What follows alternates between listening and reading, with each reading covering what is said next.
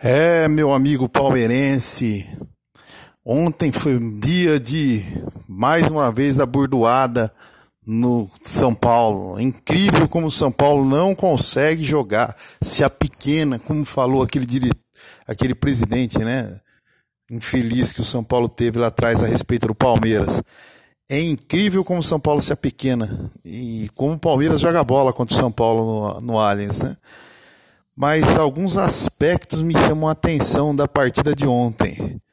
É, assistindo o canal do, do Fragoso, que é um canal que eu recomendo a todos, né, um excelente meio de comunicação no YouTube, repórter do esporte interativo que cobre o Palmeiras, ele fez um comentário que eu achei interessante. Ele comparou essa partida com a partida que o Palmeiras fez no primeiro turno contra o Santos. E realmente faz todo sentido, porque naquela partida o Palmeiras jogou muita bola foi é, dominante, foi a melhor partida com o time do Filipão. E ontem teve muito do, daquele estilo de jogo do Filipão, né? A transição rápida, né? A solução rápida da partida, pressão, marcação, pressão alta, sem muito troca, muita troca de passe, né? Uma coisa legal é que o Palmeiras não ficou abusando de bola levantada aérea, né? Que foi já mais a segunda fase do Filipão, né? Mas lembrou realmente aquela partida com o Santos tamanha disposição que o Palmeiras tinha para é, abafar o time do São Paulo, especialmente no primeiro tempo, né? E retomar rapidamente essa bola para agredir o São Paulo.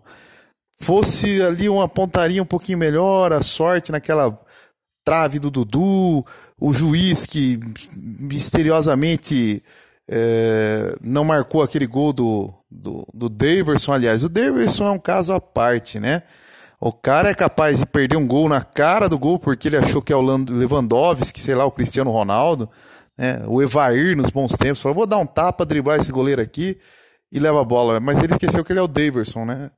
Aí o goleiro deu tapa na bola e aí ele lembrou que ele é o Daverson, porque ele mergulhou, virou pirueta, fez tudo aquelas coisas que ele costuma fazer. De repente o cara me pega uma pancada um pouco mais à frente no jogo, né? De lá do, sei lá, do raio que parta, lá de onde o Judas perde a bota, mete na gaveta a bola. Ou seja, cara, o Daverson continua sendo um carrossel de emoções, né? Uma gangorra. Sobe e desce a emoção. Com ele na partida, emoção o Palmeirense vai ter, seja pro bem ou pro mal, é, vai ter emoção, cara.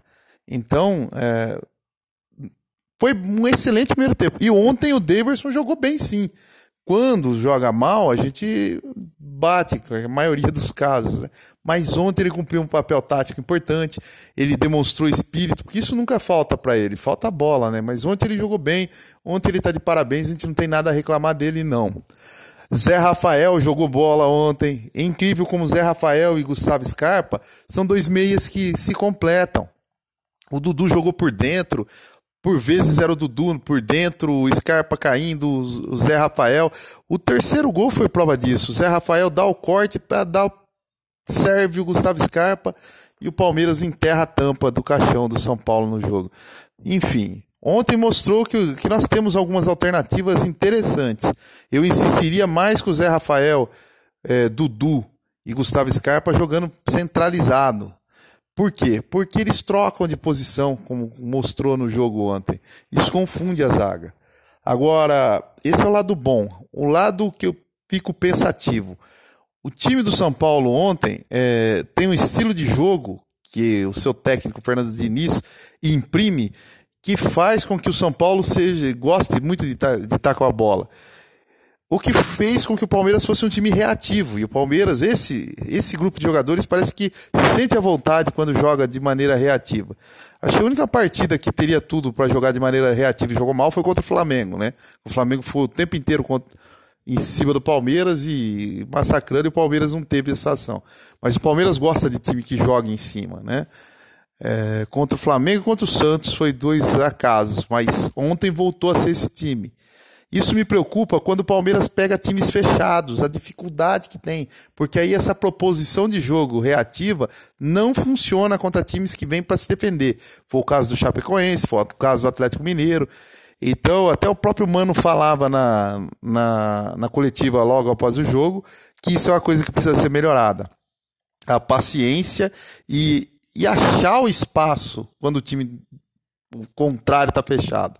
A gente vai ter aí uma demonstração no próximo jogo para ver se o Palmeiras aprendeu a jogar contra time fechado. Porque será que o Ceará no Allianz Parque, com certeza o Ceará vai jogar fechadinho, no estilo do que essas outras equipes eh, jogaram. Então o Palmeiras vai, não vai ter como ser reativo, vai ter que ser um time propositivo e aí a gente vai ver se o Mano consegue achar alternativas para fazer o time furar retancas, que é o grande drama do Palmeiras de longa data, de pelo menos uns três anos. O Palmeiras não consegue furar retrancas.